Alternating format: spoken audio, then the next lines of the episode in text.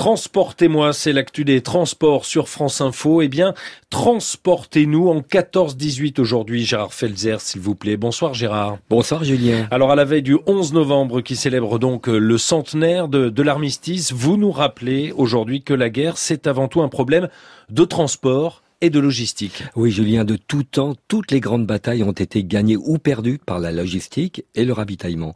Général Christian Baptiste, ancien directeur du musée de l'armée. On peut être étonné de voir qu'il y avait des forces mécanisées et blindées et que derrière, c'est des dizaines de milliers de litres d'essence et des centaines de milliers de tonnes d'obus qui doivent suivre. Parce que si vous avez un char à l'arrêt sans carburant et sans obus, c'est une proie vulnérable pour une contre-attaque.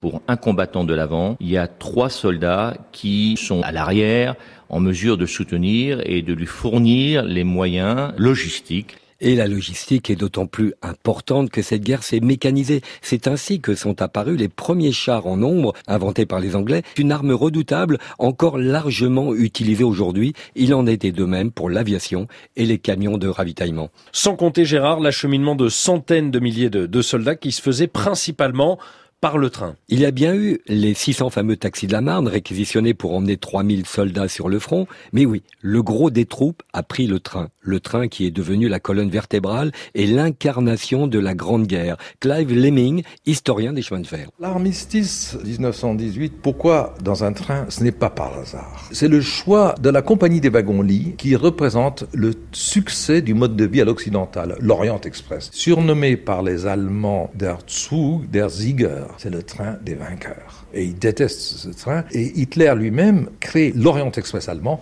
qui s'appelle le Balkanzug. Il veut continuellement venir à bout de cette infamie. Oui, une infamie qui s'est inversée 20 ans plus tard dans le même wagon, au même endroit en forêt de Compiègne, là où fut signé l'armistice il y a 100 ans jour pour jour et qui marqua le début de la funeste collaboration prônée par le maréchal Pétain. Alors c'est dans ce wagon hein, que la chancelière allemande Angela Merkel et le président français Emmanuel Macron se sont retrouvés aujourd'hui pour commémorer le centenaire de la fin de cette première guerre, une guerre qui a commencé, euh, Gérard, à se disputer dans les airs, et ça, c'est une première.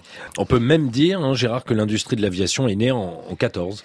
Oui, en 4 ans, on est passé de 600 avions à plus de 20 000 construits, tout pays confondu. On a fait appel pour ça à des industriels qui connaissaient le travail à la chaîne. Stéphane Nicolas, en charge du patrimoine chez Michelin. Michelin s'est tout de suite engagé dans l'effort de guerre. Michelin a fabriqué des avions sur l'ensemble de la période, pratiquement 2000 avions, depuis le Breguet 4 jusqu'au fameux Breguet 14 qui a été surnommé l'avion de la victoire. Et Michelin a aussi mis en place une école de pilotage pour former les pilotes qui allaient ensuite se servir de ces avions. Voilà, Stéphane Nicolas en charge du, du patrimoine chez Michelin. Michelin, constructeur euh, d'avions. C'est pas très euh, connu finalement. Non. Non, c'est vrai. Et les premiers as sont devenus des héros. Ces pilotes étaient issus de la cavalerie, ce qui explique d'ailleurs qu'on monte à bord toujours par la gauche, y compris aujourd'hui pour les passagers. S'ils se battaient au début en duel à coups de revolver, ils furent rapidement les premiers pilotes de chasse en inventant la voltige et les vols de nuit. Alors, première bataille dans les airs dans cette euh, première guerre.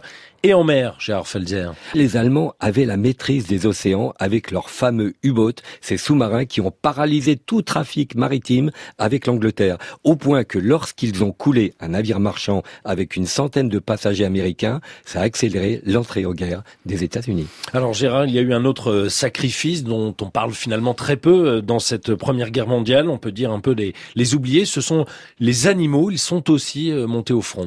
Oui, plus de 11 millions d'équidés, 100 000 chiens et plus de 200 000 pigeons ont pris part à la bataille. Le général vétérinaire Claude Milot, auteur d'un livre dénommé L'autre hécatombe. Pendant toute la guerre, la France va maintenir entre 900 000 chevaux et un million. À côté de ces chevaux, des mulets et des petits ânes qui vont participer au ravitaillement des premières lignes. Les pertes ont été catastrophiques. Pour maintenir en permanence 900 000 chevaux, on en a consommé 1 880 000.